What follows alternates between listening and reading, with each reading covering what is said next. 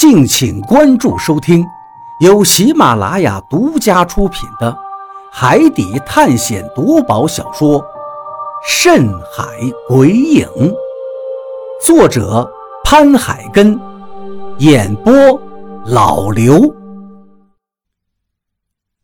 第三十四章，烟雾。大家都被这莫名出现的怪烟给吸引住了。纷纷皱着眉头，张着嘴巴，惊讶不已。这也不能怪我们这么大反应，因为这种烟雾一看就让人心里觉得瘆得慌，莫名的感到恐慌。我不认识这种烟雾，更不知道为什么海上会有这种绿色的烟雾，就好像有人在这里投了几颗毒气弹似的。我转头问船长。船长，您以前在海上见过这种绿色的烟雾吗？从来没有见过。船长摇了摇头，盯着前头那些绿色的烟雾，紧锁眉头，担忧地自语道：“这不是普通的海雾，不是海雾。”大家都是一愣。船长点了点头，肯定地说道。因为海雾是由水汽形成的，无色无味，不可能会有颜色，所以这肯定不是海雾，而是一种什么烟雾。比利也说道：“可是这里又不是陆地，海里怎么会有烟雾呢？这不会是毒烟吧？”雷森也担心起来。一听这话。每个人都不免心中一惊。说实话，其实我一早也有这种担心，毕竟有色气体给人的感觉总是不安全的。这时，李博士似乎突然想到了什么，他浑身一颤，指着那些绿色烟雾惊道：“不好，这种烟我听说过。您认识这是什么烟雾吗？”一听李博士这话，大家都赶紧看向了他。比利也催问道：“你快说，这是什么烟雾？有没有毒？”李博士脸色蜡白，显得十分害怕。这应该是磁场散发出来的烟雾。什么？磁场散发出来的烟雾？这一下，大家都傻眼。磁场怎么可能会散发出烟雾呢？我疑惑地问道：“李博士，您能肯定吗？”李博士继续说道：“地球的磁场有两个磁极，也就是地磁南极和地磁北极，但是它们的位置并不是固定不变的，而是处在不断变化中。”地磁异常的容易造成罗盘失误，而使船只迷航，所以就有科学家认为，百慕大三角海域的海底有巨大的磁场，它能造成罗盘和各种仪表的失灵。在一九四三年，有一位名叫席萨的博士，曾在美国海军配合下，在百慕大三角洲海域做过一次试验，结果。就遇到过这种绿色的海雾。哦，那他们后来都怎么样了？我一听，十分的好奇和惊讶，就催问起来。李博士又望了望前方的绿色烟雾，好像在回忆着以前听到的这个故事，整理了一下思绪，然后才说道：“他们在百慕大三角区。”架起了两台磁力发生机，输以十几倍的磁力，想看看究竟会出现什么情况。试验一开始，怪事就出现了，船体的周围立刻涌出了绿色的烟雾，船和人都消失了。试验结束后呢，船上的人都受到了某种刺激，有些人经过治疗恢复正常了，有些人。却因此精神失常。事后，席萨博士莫名其妙地自杀了。临死前，他说试验出现的情况与爱因斯坦的相对论有关，但他没有留下任何的论述，以致连试验本身也成了一个谜。啊，试验的时候涌现出了绿色的烟雾，然后他们就神经失常了。一听这话，大家都惊呆了，感觉到这绿色烟雾越来越诡异恐怖。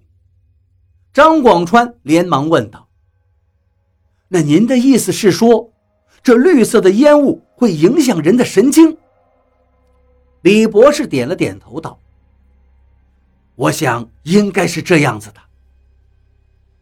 难道是神经毒气？雷森眉头一紧，猜测起来。李博士说道：“应该不是毒气。科学界的人猜测，他们当初见到的绿色烟雾，可能是磁场造成的一种能量雾气。”船长听到这里，不由惊讶道：“那就没错了。”所以，这就是为什么我们的动力设备全都熄火，就是因为这里有一个巨大的磁场。听船长这么一捋，再想想，还真的挺符合逻辑。绿色烟雾是由巨大的海底磁场产生出来的能量气物，而我们接近这个巨大磁场时，所有的设备仪器也就受到了它的干扰。才导致失效。想到这里，我们似乎都恍然大悟。可就在这时，一旁的何洛却微微地摇了摇头：“这可不像是什么磁场形成的能量。你是不是看出什么来了？”我赶紧转头看向何洛，只见何洛正死死地盯着那些烟雾，然后轻声地说道。这雾气，好像是一种阴怨之气。阴怨之气。一听到这四个字，我们都吓了一跳。虽然不知道这所谓的阴怨之气具体所指是什么，但是听起来就感觉挺邪性的。这时，张广川问道：“阴怨之气，什么意思？”是不是说又要闹鬼了？何洛点了点头，然后又摇了摇头。可以说是闹鬼了，也可以说不是，因为这只是一股怨念之气，应该是死在这片海上的亡魂们吐出来的怨气聚集形成的。啊，亡魂的怨气！大家听了都打了个寒战，比利也害怕了。这么多的怨气，那是多少亡魂才凝聚出来的呀？我听了也觉得非常恐怖。看了一眼前方，已经是漫天的绿色大雾了，这绝不是一小团什么普通雾气可以比拟的。我的妈呀！这如果真的是你说的那种亡魂吐出来的怨气所化的，那这海底可不得有个万人坑吗？张广川已经吓得脸色铁青了，何洛也是一脸的凝重。一旁的比利觉得这件事太匪夷所思了，于是问道：“何洛，你真的确定？”那些绿色的烟雾就是怨气吗？何洛点了点头，道：“我想应该就是。”说完，他就跟我们讲了一个《子不语》中的故事，说过去有一个远近闻名的赌棍，是个将火炭放到腿上脸色都不改，剁掉一个手指头也不皱眉头的狠人。有一天深夜。他耍钱回来，刚到村口，就看到前面有个白影子闪过，定睛一看呢，又没有了。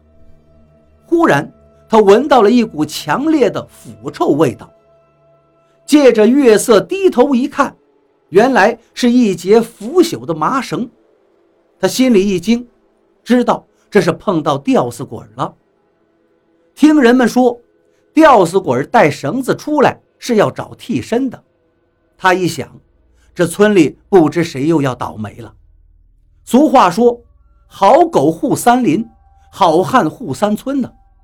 这事儿既然让我碰上了，我就得管管。